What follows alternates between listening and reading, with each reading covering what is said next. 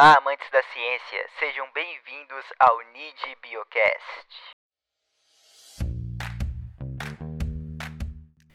Olá pessoal, eu sou o Ricardo. E eu sou a Larissa. E sejam bem-vindos ao primeiríssimo episódio aqui do nosso podcast, o NID Biocast, que é o seu podcast sobre biotecnologia. E é disso mesmo que nós vamos falar aqui. Nós vamos falar da biotecnologia e tudo que ela abrange. Nisso nós vamos falar de bioempreendedorismo, de carreiras de biotecnologistas e, por que não, de conteúdo também, né? Do que a gente vê, é, do que a gente estuda, do que a gente trabalha com. E não tem assunto melhor para a gente tratar no nosso primeiro episódio do que esse que sempre que é visto é associado diretamente à nossa profissão, né? Que são os transgênicos, né? Esse assunto, esse conteúdo que é tão polêmico e que tem tanta desinformação sobre ele, né? E que muita gente usa esse termo com estigma, como se fosse uma coisa ruim, uma coisa maléfica, e que a gente sabe que não é nada disso, né? Que eles têm um propósito e que eles surgiram por um motivo, e é justamente isso que a gente vai discutir hoje. De onde eles vieram, por que, que eles surgiram e qual o papel deles na nossa sociedade atualmente.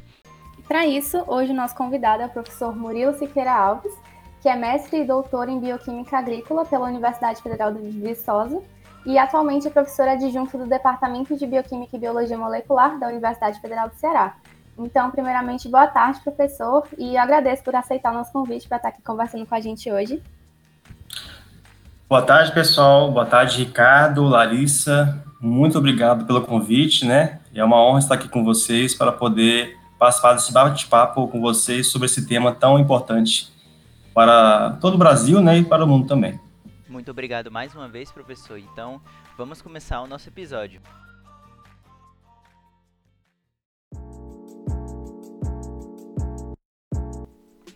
Então, professor, para a gente começar o nosso episódio, eu gostaria que o senhor falasse um pouco da sua trajetória acadêmica, né? O senhor é mestre e doutor em bioquímica. Como é que foi essa trajetória para o senhor?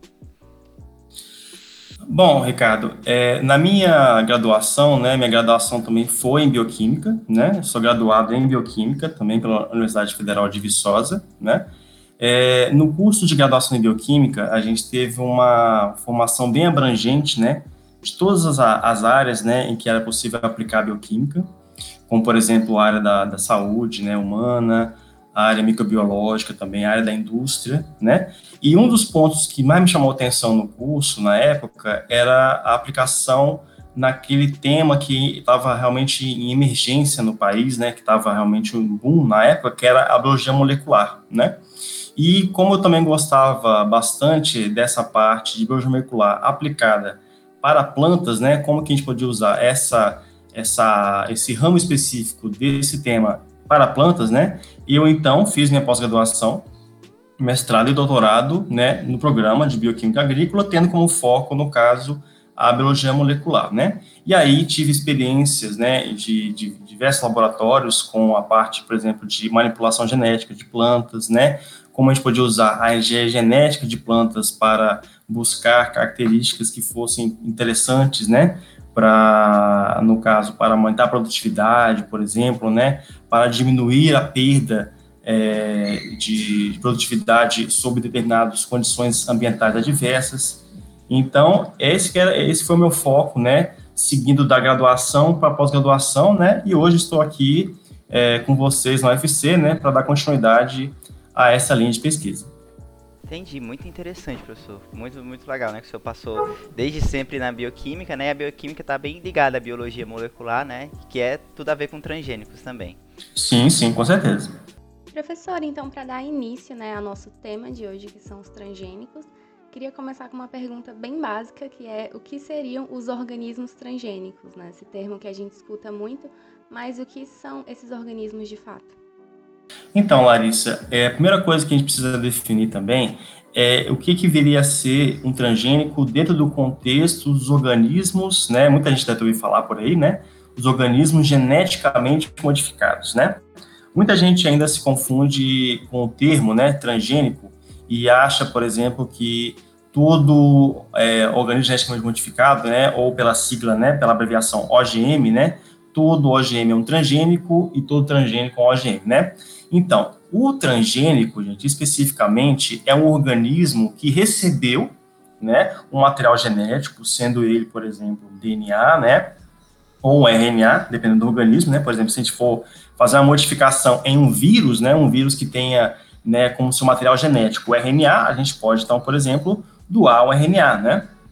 No caso, para colocar nesse material genético do vírus. Ou em outros organismos, no caso, né? Que a gente pode ter uma modificação a partir de, de DNA. Então, dentro do, do, dos organismos geneticamente modificados, nós temos também os transgênicos, né? Que recebem, então, um material genético de um outro organismo, né? Que não é a espécie, né? Que nós estamos trabalhando, não é a espécie que nós queremos realmente modificar. Então, eu poderia dizer que todo transgênico é um organismo geneticamente modificado, enquanto que nem todo OGM, né? É um transgênico, pois hoje nós temos técnicas muito modernas, por exemplo, sem necessariamente é, utilizar né, material é, genético exógeno, né, que não seja daquela espécie. Entendi, professor. E é interessante também porque esse termo transgênicos, né, ele é mais um termo usado pelo pessoal da ciência, né? Porque ele não é definido por nenhuma lei, né? OGM é sim descrito na lei de biossegurança vigente aqui no nosso país, mas transgênico não está descrito lá, né? É mais uma, uma, classificação que o pessoal, o pessoal do, da academia dá para esses organismos, né? Exatamente, Ricardo. Aí, ah, na verdade, assim, né, no, no termo, né, na, na, academia, né, nós temos esse termo bem, bem específico, né, da questão de que para ser um transgênico, né, aquele organismo precisa receber um material exógeno, né, mas eu acredito que muitas pessoas, né, né, na, na comunidade, né, na sociedade, não sabem realmente, né, a diferença de um transgênico que nem está, como você falou, né, é, descrito na lei, nossa lei, né, na lei vigente brasileira, né, que é a lei específica de biossegurança, né, e enquanto que está definido sim, no caso, o OGM, né, organismo geneticamente modificado. Muitas pessoas, a, a, a, na verdade, eu acho que nem, é, nem sabem, né, desconhecem, na verdade, o, o próprio termo organismo geneticamente modificado, né, e aí generalizam, né, na verdade, por falta de, de informação, né, de forma informação aberta, no caso, generalizam o termo transgênico, né. Eu acho que as pessoas não só não conhecem, né, de uma forma geral, essa diferença entre OGMs e transgênicos, como se criou um estigma enorme né, em cima dos transgênicos, um, um verdadeiro terror, assim, muitas pessoas é, rejeitam Exatamente. os transgênicos. Exatamente, eu, eu acredito que este termo transgênico, né, como acaba que muitas vezes é mal difundido, né, ele gerou, no caso, essa aversão de muitas pessoas, né, por esses é, organismos, né, e produtos derivados, né, desses organismos que são difundidos na sociedade, né. Muitas, muitas vezes pessoas é, desconhecem, né, às vezes o que consomem e muitas vezes nesse, nos produtos que elas consomem, né, há ali algum tipo de derivado de transgênicos. É realmente interessante, professor, porque além de desconhecer, né, do, da presença de transgênicos no que eles consomem, muitas pessoas também não veem, tipo, qual é a necessidade, né, da gente ter esses transgênicos da nossa alimentação. O senhor poderia falar agora um pouco, então, sobre qual é a importância dos transgênicos, né? Por que, que eles foram criados? Quando foi que a ciência é, começou a voltar esforços para estudar essa causa e, e por quê? Então, Ricardo, é, houve por muito, muito tempo, né, no caso, realmente uma grande preocupação né, no mundo, né, principalmente na questão da alimentação humana, né, na agricultura, de que como que, né, é, ao longo do tempo, a gente conseguiria alimentar diversas pessoas, né, mil, na verdade, bilhões de pessoas ao longo do tempo, né, sendo que muitos pesquisadores até faziam projeções catastróficas, né, sobre é, que a, o crescimento populacional ele era exponencial, né, e a produção de alimentos, né, que é um dos principais problemas, né, até hoje é, na verdade, na época, é, a produção de alimentos não, não seguia, né, essa escala de produção, né. Então, essa aí, no caso, foi um, uma das perguntas, né, uma das preocupações que realmente dirigiram o desenvolvimento desses organismos ditos transgênicos, né, dentro da classe aí dos OGMs. Então, no caso, no século passado, né, especificamente no século XX, houve então um grande esforço por diversos grupos de pesquisa, né, diversos pesquisadores, cientistas, para que houvesse então, no caso, o desenvolvimento, né, de, de plantas, né, é, de animais, né, e de outros organismos que pudessem, então, no caso, apresentar características, né, que fossem benéficas, que aumentassem, no caso, por exemplo, para o caso das plantas, né, a sua produtividade, né, ou que pelo menos diminuíssem as perdas causadas por condições é, climáticas ou condições ambientais adversas. É, é interessante, professor, que só para a gente perceber um pouco do impacto né, dessa questão da, da alimentação, é, tem a, a, famosa teoria malthusiana, né, do, do, do Thomas Malthus. Exatamente. É que a, ele a falava. minha fala realmente é, é, é, em relação a essa, essa teoria. Que ele falava que a população ia crescer, a necessidade por alimento, na verdade, né, ia crescer exponencialmente enquanto é, a, a, produção ia crescer de uma forma linear, né? Ou seja, ele até defendia toda uma política de, de castidade, né? De controle da natalidade, para que não houvesse um colapso, né? Na, na, na teoria dele, né? Ele defendia Sim, exatamente. conceptivos e tudo mais, né? Isso. Então, então na verdade, é, os transgênicos, né? Eles fazem parte dessa grande preocupação da sociedade no século passado para que não se resolvessem alguns desses problemas, né? E, e, hoje nós já temos realmente uma maior produtividade, né, graças em parte à utilização desses transgênicos. Sim, sim, com certeza. E é interessante também que não só a questão da produção, mas como a questão da nutrição é muito importante, né? É, em alguns países mais pobres, né? Aqui no Brasil, por exemplo, a gente teve aquela época que o sal de cozinha foi fortificado com iodo, né? Para evitar algumas doenças como a cachumba, né? Se eu não me engano. E a gente vê que hoje em dia isso é feito também em plantas, não é, professor? Sim, sim. O, o termo, no caso, que a gente usa muito em plantas é a biofortificação, né? E a biofortificação, ela começou primeiro com a questão do próprio cruzamento, né, genético de plantas, né, da mesma espécie, né, em que se tentava obter plantas com uma característica é, nutricional, né, elevada, maior teor de vitaminas, maior teor de, de sais minerais, né, uma maior quantidade de biomassa também. Então, a partir do próprio melhoramento que a gente, a gente fala, né, quando a gente fala reprodução é, de plantas da mesma espécie para obter, obter uma melhor performance, né, a gente está falando de melhoramento genético clássico, né, no termo da, da, da academia, né, no termo acadêmico, né, e a, partir depois também de metade do século do século passado em diante, também foram utilizadas também tecnologias de DNA recombinante, né, ou engenharia genética, tanto faz, para a produção também de transgênicos biofortificados, ou seja, que também apresentavam um maior teor nutricional, né? E isso hoje em dia realmente é, está atingindo um boom, né, em vários países em que eles estão realmente já é, a partir da, da, do atendimento às normas de, de, regulação de cada país, né, já está cada vez mais próximo o uso de transgênicos para a produção de alimentos biofortificados.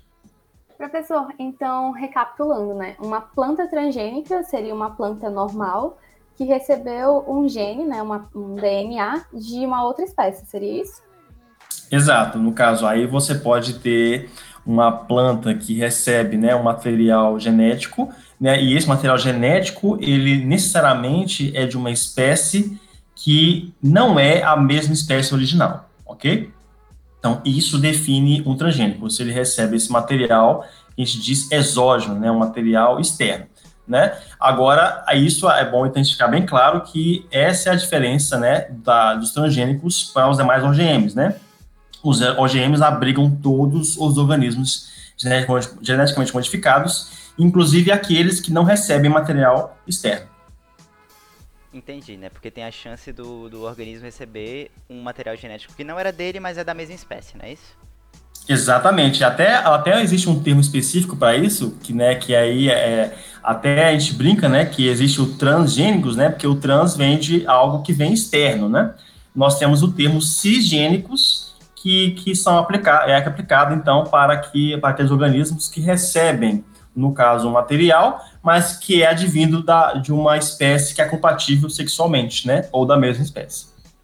Só comentar uma coisinha para não ficar o termo solto, é porque o senhor falou de melhoramento clássico, né? O melhoramento clássico é aquele que seria só baseado em cruzamentos, né? Você cruza uma planta com uma característica de interesse, com outra com outra característica de interesse e vê o que, que dá o resultado no, no na prole, não é isso?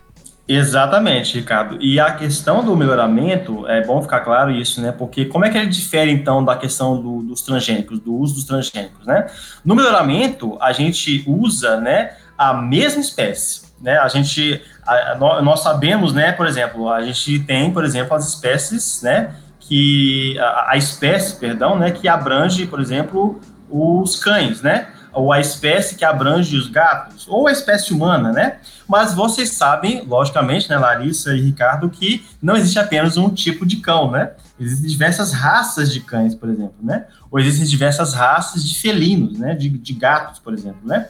Como nós mesmos, por exemplo, nós não somos todos iguais, né? Então, é, dentre as diferentes variedades que existem, né? Que a gente tem nas diferentes é, linhagens, né, nós podemos então pegar essa mesma espécie com diferentes variedades e obter então um novo organismo, ok? A partir da, da clássica, né, e antiguíssima reprodução sexual. Então, professor, é, para a gente conseguir ter uma planta transgênica, né, uma planta que tem um gene de outro organismo, a gente usa né, o termo transformação genética. Eu queria que o senhor explicasse um pouquinho para a gente como ocorre essa transformação genética, né? Como os cientistas lá dentro do laboratório eles conseguem pegar um gene de uma espécie e inserir dentro de outra e transformar, né, gerar uma planta transgênica. Então, Larissa, é, a, primeiramente assim, a transformação genética, né, ela é definida então como um processo, né? A gente pode falar que é um procedimento em que nós realmente manipulamos esse material que a gente estava falando agora há pouco, né, o material externo, o material exógeno, de DNA, né, ou de RNA, e aí a gente isola esse material, né, no que a gente chama de uma construção. A gente constrói, né, faz uma mistura, né, de um material exógeno com um outro material que a gente conhece muito bem, que a gente chama de plasmídio, por exemplo, né, ou de vetor, porque no caso a gente usa como vetor específico direcionado a uma determinada espécie, né, ao material genético de uma determinada espécie de interesse. Então, a gente manipula a partir do que a gente chama de tecnologia de DNA recombinante, porque por que, que tecnologia de DNA recombinante, né? Porque recombinante, esse recombinante vem de recombinação, né? Ou troca. E aí a gente, no caso, faz uma troca, né? A gente substitui um pedacinho de um material conhecido nosso dentro desse plasmídio ou vetor, que também é de DNA, né? Por esse material genético que nos interessa, né? E aí a gente faz uma construção, né? Como eu falei, uma construção de DNA contendo o meu pedacinho exógeno dentro dessa região que eu conheço muito bem, né? Que normalmente é derivado aí de organismos de reprodução rápida, como bactérias e leveduras, né? Então, a gente utiliza essa construção, né, para poder, então, transformar o material genético da nossa planta, né, ou do nosso organismo é, de interesse. E como é que a gente faz isso? Aí que é o grande detalhe, né, que é a questão dos processos, né, dos procedimentos para transformação. A gente pode utilizar, por exemplo, um processo bem direto, né? A gente pode aplicar diretamente essa construção, né? Esse DNA misturado, né? Esse DNA recombinado, né, no, no, na, na, minha célula, no meu tecido, por exemplo, né, a gente chama um pedacinho do, do nosso organismo é, que será transformado de explante, né? Então a gente pega esse explante, esse pedacinho que nós iremos transformar, né, e aplica diretamente. Mas aí você me pergunta, Murilo, como que a gente faz essa aplicação direta? Como é que a gente introduz diretamente essa construção? Nós então fazemos uso de diversas metodologias, né, diversas técnicas, como por exemplo, existe uma que é muito usada atualmente, né, e é, é, é muito famosa na, na, na, universidade, né, na academia, que é a chamada biobalística. É isso mesmo, né, que vocês estão ouvindo. A biobalística realmente é como se estivesse dando um tiro, né, uma balística usando material biológico. E que material biológico é esse? A nossa mistura, a nossa construção contendo o material exógeno, material genético de outra espécie, né, que eu desejo introduzir na minha espécie de interesse, né, que vai ser transformada.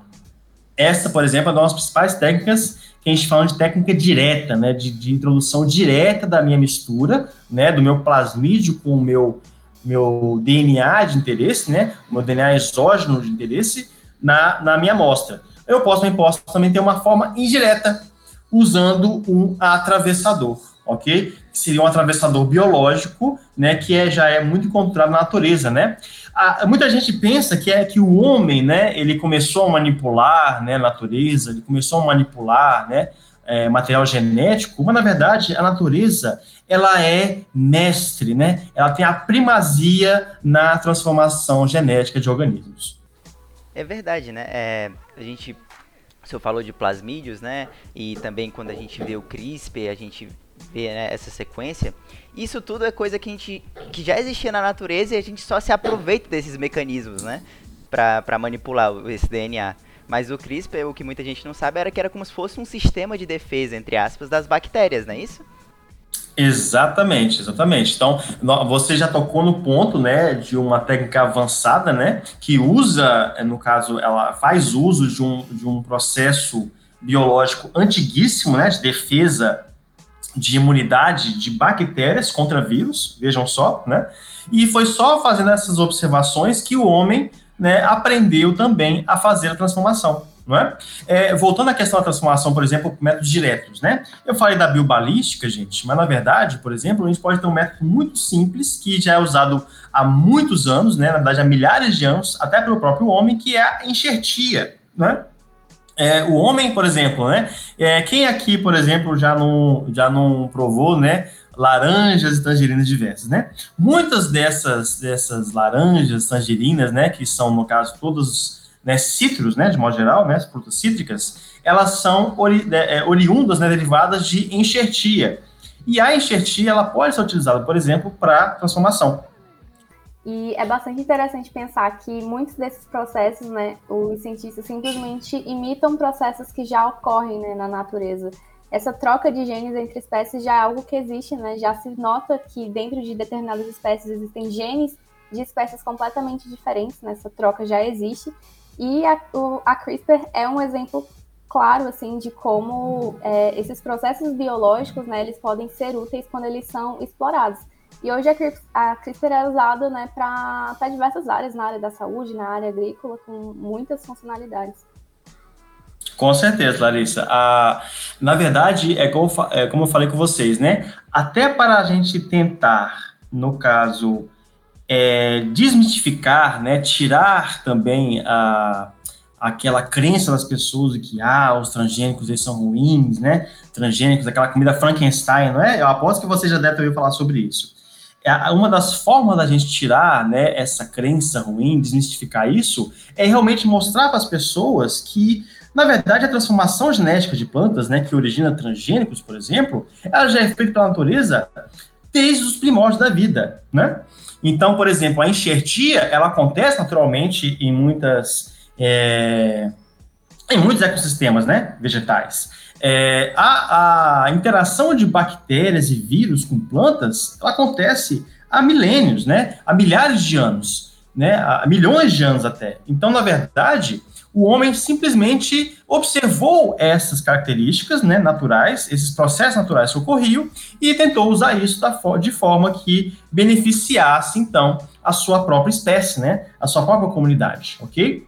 E hoje, né, é, esses processos, eles, já, eles sempre foram realmente processos muito bem controlados, e hoje já são realmente muito bem regulados, né, e que nós sabemos exatamente quais são as características que nós podemos introduzir ou modificar né, nas espécies que nós queremos transformar. E voltando para a discussão dos transgênicos, é, tem uma questão muito interessante que eu escutei no TED Talk um tempo atrás, que é sobre essa discussão do que são os alimentos puros, os alimentos não puros, os modificados, né? Só que todas essas, grande parte, né, da, desses vegetais, desses frutos que a gente consome são é, resultado de modificação durante muitos anos, né?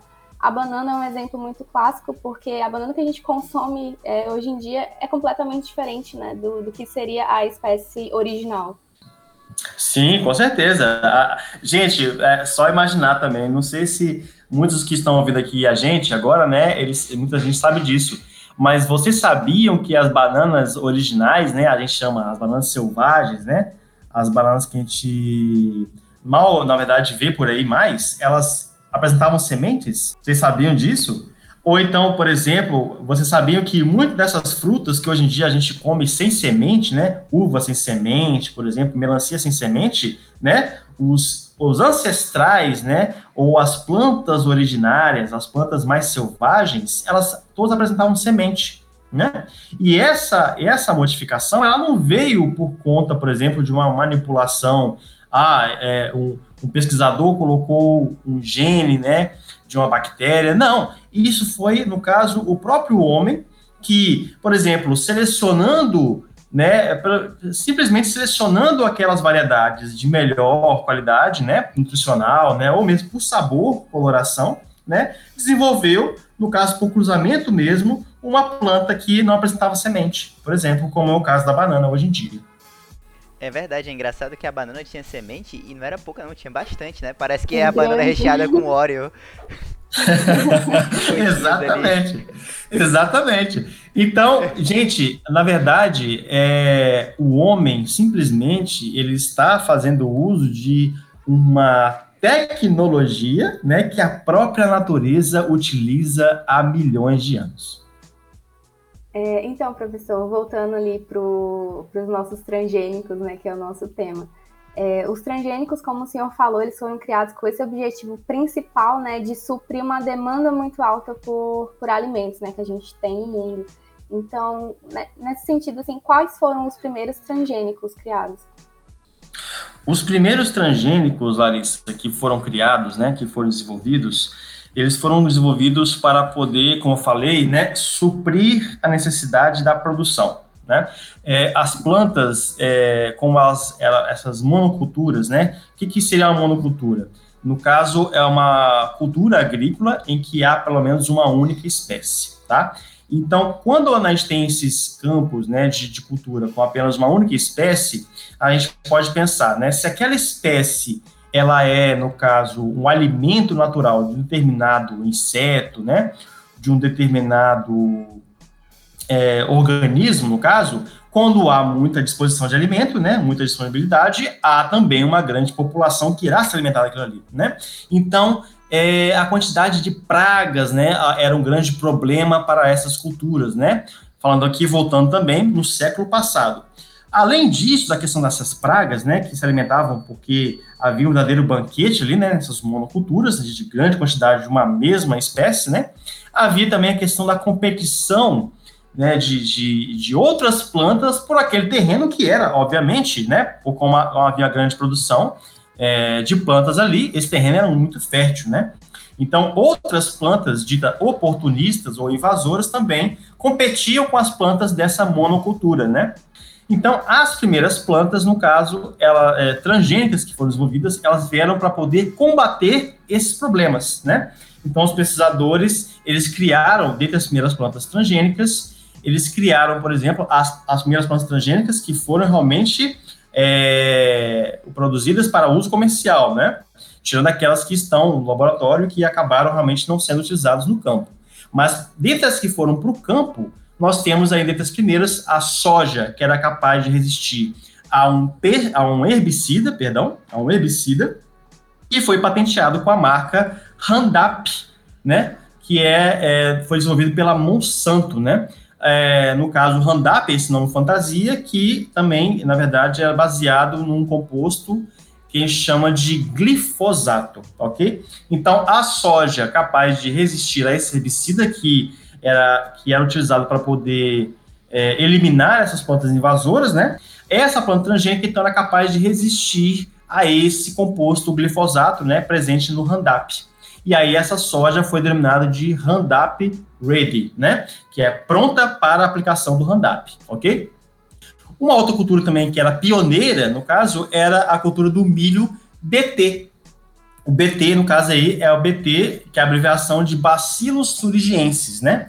Que foi uma bactéria que, que no início do século passado foi é, descoberta e viu-se que ela era era importante como produtora de um inseticida natural, né, para determinados insetos. E aí, no caso, então, os, os cientistas introduziram o gene, né, o material genético responsável pela produção desse inseticida natural, né, que era uma proteína, que era capaz de causar, né, no caso, uma grande, um grande estrago, né, uma, um, um grande, uma grande lise, né, uma quebra, um rompimento das células do intestino desses insetos, né, os insetos que eram insetos praga, né, que se alimentavam dessa cultura de milho, e aí então a, a cultura ela se tornava então é, resistente à, à atuação dessas pragas, que eram alguns insetos que, como eu falei, né, no início, se alimentavam dessas plantas, dessas monoculturas, ok? Então, aqui nós temos esses dois exemplos de um mesmo tipo de planta, que era utilizada para o aumento da produtividade, né, e enfrentar adversidades ambientais, como competição de outras plantas, né, no campo, e a atuação de pragas. Essas plantas, gente, de primeira geração, que apareceram primeiramente, né, na universidade, né, é, no, nos estudos científicos, elas são denominadas de plantas de primeira geração, né, né, que no caso eram baseadas principalmente nesses tipos de mecanismos de resistência a produtos, né, como herbicidas ou é, no caso, ataques de pragas. Bem interessante, professor, porque o senhor falou dessa questão de, de gerações, né? E quando a gente pensa nesses primeiros transgênicos, acho que a palavra-chave para eles é a questão da resistência, né? Que eles são resistentes a pragas, a herbicidas e tudo mais, né? E quando a gente fala dessas gerações, a gente está falando dos tipos de transgênico, né, que tem, que a gente divide, assim, na, na, na literatura em três tipos, né. É, o, senhor, o senhor falou um pouco já da primeira geração, né, e o senhor poderia falar um pouco da segunda, que aí vem aquele assunto que a gente tocou lá no comecinho, né, que são os alimentos biofortificados.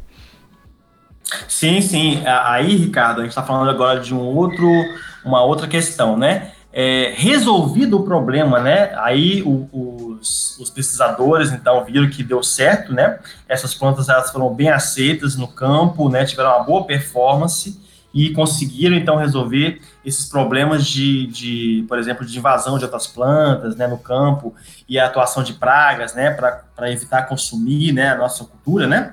Então eles começaram então a pensar em meios de como que nós podemos fazer com que essas plantas agora que são resistentes a essas condições adversas, elas estejam agora melhores, né, para o consumidor.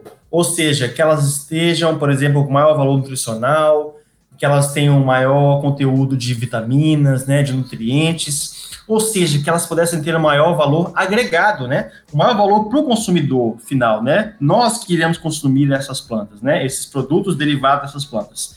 Aí que vieram, que surgiu que a gente chama de plantas transgênicas de segunda geração, em que, no caso, o esforço agora dos pesquisadores foi direcionado na produção de plantas que pudessem, por exemplo, apresentar, como eu falei, um maior teor nutricional, uma maior quantidade de alguns ácidos graxos, né, de, de gorduras e óleos benéficos, né?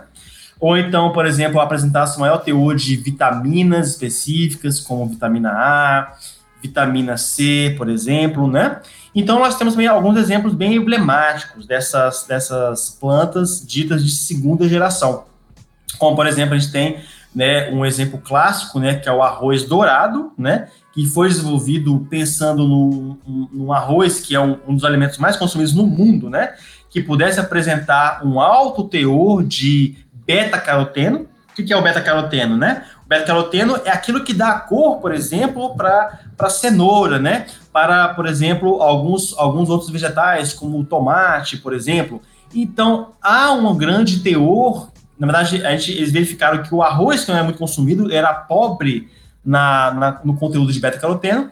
Então, eles resolveram aumentar o teor, né, a concentração, a quantidade de beta-caroteno no arroz, para que pudesse ter, então, maior valor nutricional e, consequentemente, maior valor para o consumidor, um valor agregado maior, ok? Então, ele foi desenvolvido e hoje está na fase de regulamentação. Há outros exemplos também, como, por exemplo, nós temos a banana também, transgênica com, contendo maior teor de beta-caroteno também, né? Nós temos a soja com maior teor de, de, de gorduras e óleos benéficos, né? Como ômega 3, ômega 6, e há diversos outros produtos, né? Derivados dessas plantas de segunda geração, que hoje em dia estão em fase de regulamentação, pois já foram desenvolvidos. É, é, interessante porque né, a gente consegue de, definir em uma palavra nessas gerações. Como eu falei, a primeira seria resistência e a segunda já seria nutrição, né? A gente poderia dizer. Né, que se a gente está buscando agora, como o senhor falou, que o, as, as culturas que fossem produzidas fossem mais interessantes e mais nutricionais para os consumidores, né? E agora falando um pouco da terceira geração, professor, né? Essa geração que é mais voltada para a produção de substâncias de interesse, né? É, tem um termo aqui, se fosse para a gente resumir essa geração em um termo, seriam as biofábricas, né? É, mas como o senhor classificaria essa geração? Então, é, a primeira geração ficou bem destacada, né, com relação a resolver esses problemas do campo, né? Aí depois a segunda geração ela veio pensando no maior valor nutricional, né? Mas meio que ao mesmo tempo, né, haviam outros problemas que, que no caso a sociedade também apresentava, né? E que os pesquisadores, né, os cientistas nas, nas universidades, né, nos estudos de pesquisa, nas empresas também visualizavam, né, que eles podiam então é, poder talvez explorar mais o potencial, né, dessas plantas transgênicas para que então pudesse então tentar resolver esses problemas, né? É sempre assim, né, gente? No caso, é, parte da sociedade então visualiza esses problemas, então tenta atacar com os conhecimentos adquiridos a partir das observações da natureza. Então, nós, é, é, os pesquisadores, na verdade, né, eles viram na época que alguns problemas recorrentes, como por exemplo, né, a recuperação de áreas degradadas, né, ou então ah, como que nós podemos produzir determinados medicamentos que nós não podemos produzir, né, por, ser, por ter um custo muito alto, ou então por, por ser um sistema que pode causar é, problemas de toxicidade, né? Como que a gente pode produzir determinados fármacos, né, ou produtos farmacêuticos, né, que hoje em dia a gente chama um termo mais abrangente de imunobiológicos, né? A gente, como é que a gente poderia então produzir esses tipos de derivados, né, de produtos farmacêuticos usando plantas, né? Então, é, logo depois do desenvolvimento, né, da, do sucesso do desenvolvimento dessas plantas de primeira e segunda geração, vieram então as chamadas plantas de terceira geração, que ficaram marcadas principalmente com relação à produção de, de compostos, né, é, é, farmacêuticos, né, compostos de ação medicinal, e também para resolver determinados problemas, no caso, ambientais, ok? Além disso, também há outras questões, como, por exemplo, produção de biomassa para a produção de biocombustíveis, né? Ainda mais hoje em dia, né? Isso tem também tido um grande incentivo atualmente por conta da questão, né, da crise climática que nós estamos vivendo. Então, essas plantas de terceira geração, elas ficaram marcadas realmente com essa, essas três características, né? Produção de de fármacos, de modo geral, produção de é, é, resolução de problemas ambientais, né? E produção também de biocombustíveis. E esse, essa questão né, das biofábricas, elas têm um potencial tão grande que a gente já vê muitos trabalhos né, relacionados. Inclusive aqui no Ceará, a gente vai ter né, a sede da Fiocruz, Biomanguinhos, que vai ter produção né, de, de biofármacos utilizando essas plataformas vegetais e até a própria Embrapa né, já tem trabalhos que é, utilizam né, plantas para gerar hormônios, para gerar é, outras biomoléculas né, voltadas para aplicações na saúde humana. Sim, com certeza. Você citou bem a questão, é, a presença né, da Biomanguinhos da Fiocruz, por exemplo. Aqui, atualmente, né, houveram encontros é, na Bio, Biomanguinhos né, e Fiocruz aqui do Ceará, né, localizado lá em Eusébio, visando realmente implementar uma plataforma, né, instalações para implementar uma plataforma de produção de biofármacos, né, de fármacos derivados de, de organismos, né, biológicos, geneticamente modificados, em plantas, ok? E aí, então, é, devido à pandemia, né, houve também uma, no caso, infelizmente, uma parada nesses encontros, né, mas um dos últimos encontros que ocorreu foi em 2018, em que, no caso, os pesquisadores começaram então a pensar, né, em parcerias com instituições de pesquisa, né, universidades, por exemplo, né, e institutos de pesquisa privados, para realmente implementar, no caso, essas plataformas aqui no estado do Ceará. Então, realmente, a, a essa área de engenharia genética de plantas, né, para a produção de, de transgênicos de terceira geração, por exemplo, né, é uma realidade que está muito próxima da gente aqui no nosso estado. Professor, e falando um pouco, né, de novo, sobre essa questão da polêmica, né, dos transgênicos. Durante esses anos na graduação, é, pesquisando sobre o assunto, eu já li muitas coisas né, na, na internet sobre transgênicos, né, e sobre essas polêmicas por trás. E a gente vê que tem muitas pessoas que associam os transgênicos a diversos problemas, né? Problemas de saúde e tudo mais. A gente vê, né, muitas informações, acho, que com a internet é muito fácil é, dissipar informações que nem sempre tem um, uma fonte segura, né?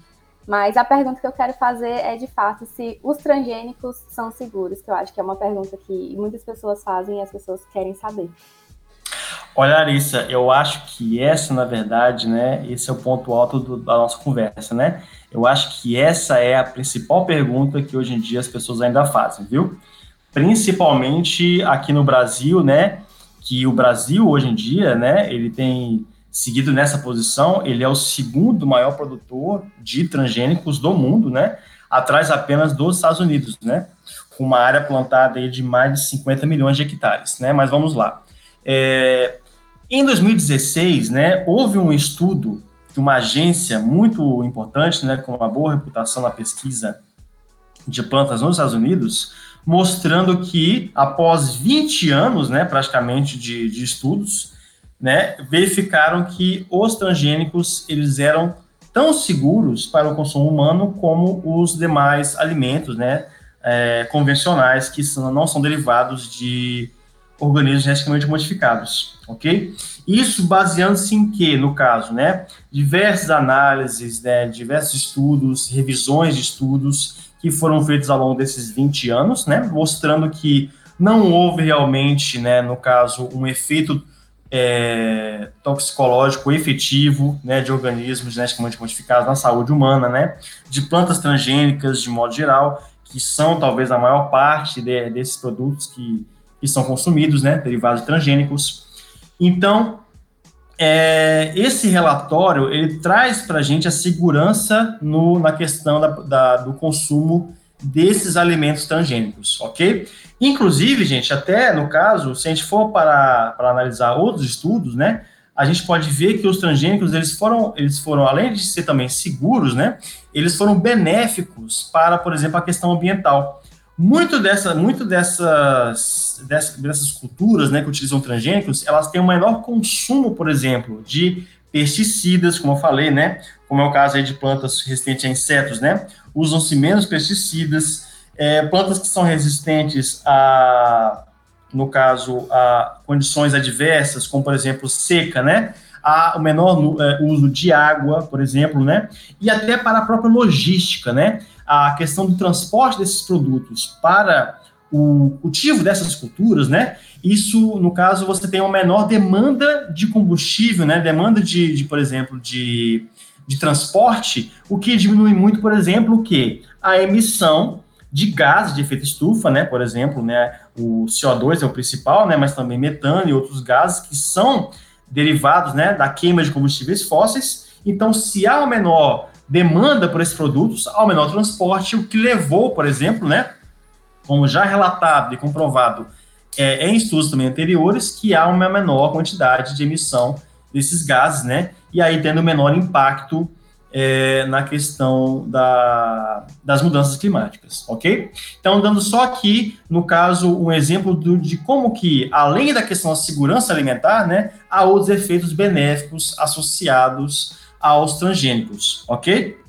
Há outros estudos sendo feitos atualmente também, né, com relação à produtividade na agricultura, né, o que ainda hoje ainda não se é, né, no caso definido, né, não bater um martelo com certeza, mostrando que os transgênicos levaram um aumento significativo, né, digamos assim, né, um grande aumento na produtividade, mas sem dúvida, após diversos anos de estudos, já hoje já podemos considerar que os transgênicos eles são seguros para a alimentação humana. É interessante também, professor, né, que um reflexo da, da desinformação sobre os transgênicos é que a gente vê algumas crenças meio absurdas, né? É, por exemplo, aqui no nosso estado, na nossa região Metropolitana e Morada Nova, há pouco tempo nasceram dois porquinhos, né, irmãozinhos, filhotinhos siameses, né, nasceram juntinhos.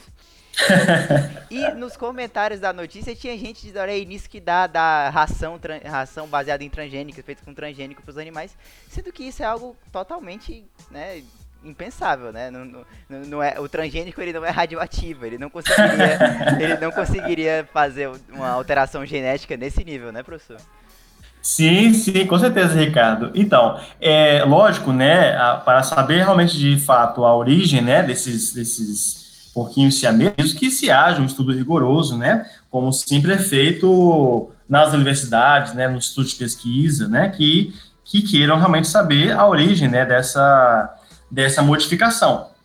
Mas, no caso, é, é, é, é, já é, no caso, acho que um efeito também, né, gente, dessa, da nossa época de hoje, da questão da quantidade de informações falsas, né? Muitas pessoas, é, ao invés de, de seguirem, muitas vezes, informações que foram validadas, que foram realmente né, debruçadas por diversas pessoas ao mesmo tempo, que se dedicaram né, a descobrir né, a, a, a, origem daquela modificação, né, daquele, desse fenômeno, por exemplo, né, da questão da, das mutações genéticas, né, muitas pessoas se deixam levar por informações, no caso, equivocadas ou mesmo falsas, né, como hoje muitas vezes se vê, no caso, que há uma grande propagação, por exemplo, né, de informações falsas até em áreas que não são, por exemplo, dessa parte dos transgênicos, né? Sobre medicamentos, né? É, que se, se, dizem, por exemplo, seguros para doenças, etc. Tá? Então, é muito importante que hoje em dia as pessoas elas queiram, é, no caso, se informar, né? Elas busquem se informar por fontes confiáveis, né? Por fontes é, a partir de estudos que foram feitos, né? Com todo o rigor científico, né? Todo o rigor da metodologia científica para mostrar de fato que aquela informação ela é de fato né, verídica, de fato segura. É porque hoje em dia a gente tem muito problema da, da informação que desinforma, né? Porque como a fonte não é segura, a pessoa ela acha que ela está se informando, ela acha que ela está aprendendo uma coisa que é correta, só que na verdade, se você tiver um pouquinho de conhecimento técnico sobre aquela área, você vê até que não tem, não tem muito nem embasamento, sabe? Que é só falso mesmo, é só um sensacionalismo da parte da pessoa que está transmitindo esse conteúdo falso, né? Sim, com certeza. E uh, no caso, eu acho que um dos principais é, papéis nossos aqui nesse podcast, realmente, de fato, é gerar informação, né?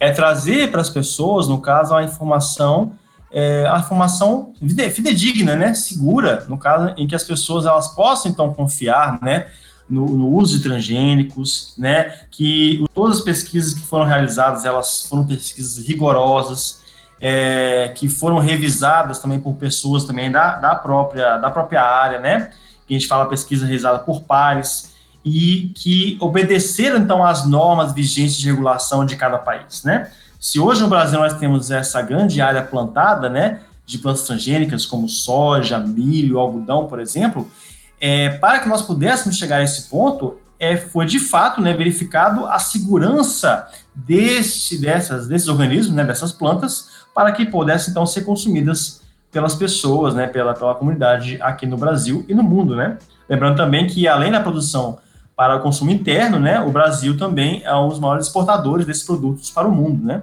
sendo um, um país né, com grande credibilidade mundo afora na questão da produção de alimentos transgênicos. É, professor, e como a gente vem falando né, ao longo do nosso, do nosso episódio de hoje, é, os transgênicos, eles impactam muito né, no mundo, eles têm um, assim, um grande potencial, como diversas é, abordagens biotecnológicas têm, e que vem sendo né, desenvolvidas ao longo dos anos. Então, eu queria saber, né, para os nossos espectadores ouvirem, é, quais são as suas perspectivas, né? O que você acha que o mundo espera aí para a biotecnologia nos próximos anos? Larissa, eu acho que, é, na verdade, o que eu acho que os nossos governantes, né, e as pessoas que estão em cargos importantes, cargos de decisão hoje em dia, eles precisam atentar realmente é para a importância do profissional da biotecnologia, né? Como nós viemos, viemos falando aqui na nossa conversa, né, da importância dos transgênicos, né, é, a questão da, da do, do, da posição do Brasil, né, até como segundo maior produtor de transgênicos, né, no mundo, né, tendo um papel fundamental também para a economia, né, do Brasil, a produção desses alimentos, né, baseados em organismos geneticamente modificados, né, é, isso tudo passa pela biotecnologia, né? A biotecnologia, no caso, ela, ela abrange todas essas áreas, por exemplo, de produção de organismos geneticamente modificados, ok? E é, também como parte também é, da formação, por exemplo, do biotecnologista, né, nós temos, então, no caso, disciplinas que é, visam, no caso, entender esses processos de engenharia genética e também de produção e manipulação de organismos geneticamente modificados, né? A formação do biotecnologista, ela é rigorosa nesse ponto. E, felizmente, né, é, o estado do Ceará, por exemplo, né, dando exemplo do nosso estado aqui, ele colocou no plano diretor, né, ele tem como nossas diretrizes para o desenvolvimento do estado, né, é a, a um investimento em setores utilizando a biotecnologia. Então, no caso, mostrando esse exemplo né, da formação do biotecnologista, né, da, da abrangência da, da, da, atuação desse profissional, né, é, de vocês, né, de vocês como biotecnologistas, e, e, de como que é importante, né, como ele está presente nos planos de desenvolvimento, por exemplo, do nosso estado, né, que faz parte, né, dos países que mais produzem esses alimentos, é muito importante que se valorize, então, no caso, realmente, esse profissional, né, e que, é, e que com a valorização, né, que mais pesquisas possam ser feitas, né, visando, então, ao maior conhecimento sobre transgênicos também, a maior divulgação científica do papel, né, dos biotecnologistas na produção de alimentos, né, na produção de, de OGMs de modo geral, para também se, é, seguir com isso aí no desenvolvimento do nosso país. Sim, professor. Inclusive, eu acho que para essa conscientização é muito importante, né, que a nossa profissão seja regulamentada também, né? Que, para quem não sabe, o biotecnologista ainda não é uma profissão regulamentada aqui no Brasil, né? Tá em processo de regulamentação, mas ainda não foi regulamentada e eu acho que essa regulamentação ela seria importante até para o consumidor, né, para saber mais é, de quem nós somos e o que que nós fazemos e para que que serve a nossa profissão, né? Com certeza, com certeza. É, Ricardo, o, esse essa regulamentação, né, esse processo de regulamentação do tecnologista, né, muitas pessoas, na verdade, a grande maioria das pessoas não sabe que, que está sendo agora, né, debatido no, no Congresso, né, que pode virar uma das pautas que deve talvez ser trazida, no caso, por alguns parlamentares, né. Então é importante que as pessoas tenham consciência disso, né, que tenham consciência de que é preciso que haja regulamentação, que é preciso que haja, além disso, a valorização do profissional para que isso pressione, então, os nossos congressistas, né? Pressione, então, as pessoas de decisão para que elas possam, então, realmente, é, visando, né, o, não apenas o biotecnologista, mas o desenvolvimento é, do nosso país, no caso, possam, então, realmente atuar melhorando, então, no caso, né, todos os nossos quadros profissionais do nosso país, ok? Passando, obviamente, pela regulamentação da profissão do biotecnologista.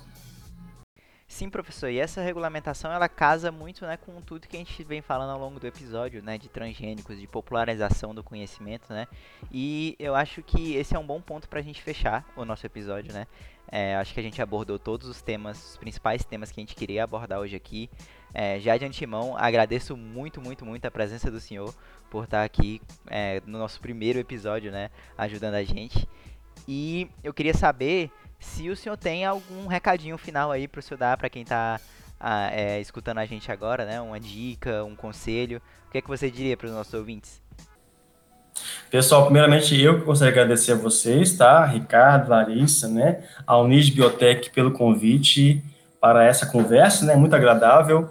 Falando aí de, de um, um pedacinho da minha área, né? E um pedacinho também da, da área de atuação do biotecnologista, né, que é a área da, da, de produção, né, de produção, manipulação de transgênicos, ok, e de OGM de modo geral, ok. Foi muito proveitoso. Eu recomendo a todos que, que, que possam ouvir esse podcast, ok, para poder se informar mais a respeito sobre essa área tão importante, ok, que impacta realmente, né, é, não só a economia, mas também nossos aspectos diários, né? Porque faz parte da nossa alimentação diária também, ok? E, e como recado final, realmente, é, eu gostaria apenas aqui de ressaltar a importância de que todas as pessoas elas possam realmente seguir, né? É, informações confiáveis, ok?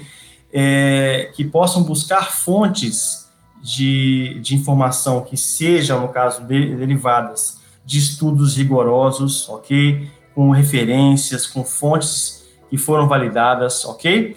Basta que vocês procurem, por exemplo, informações que foram é, debatidas, né, debatidas exaustivamente por pessoas das universidades, de estudo de pesquisa, ok?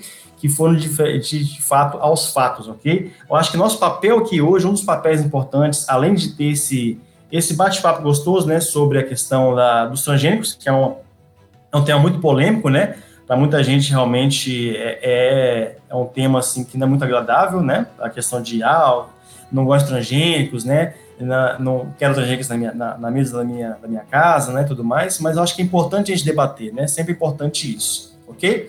E no mais, é dizer também que eu estou aqui sempre à disposição do que vocês precisarem, caso é, o NID Biotech, né, possa precisar, né, ter outras conversas no futuro, ok? Que foi muito bom, muito agradável conversar com vocês. Tá certo, professor. Realmente foi muito proveitosa a nossa conversa. Então, é isso. Muito obrigado mais uma vez e até a próxima.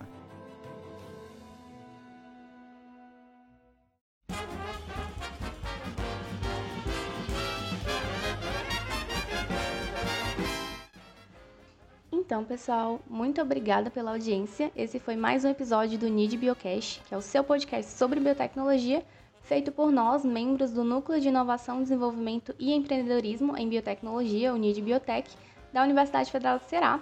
E aqui a gente busca sempre estar divulgando ciência, divulgando biotecnologia e produzindo conteúdo de qualidade aqui para vocês no nosso podcast. Mas não é só isso que a gente faz, né, Ricardo? Não, não, Larissa. Nós também participamos e divulgamos competições de empreendedorismo e bioempreendedorismo e contamos nossas experiências nelas para vocês lá no nosso Instagram. E nós também desenvolvemos nossos projetos de pesquisa inovadores, né? Trabalho de bancada laboratorial mesmo.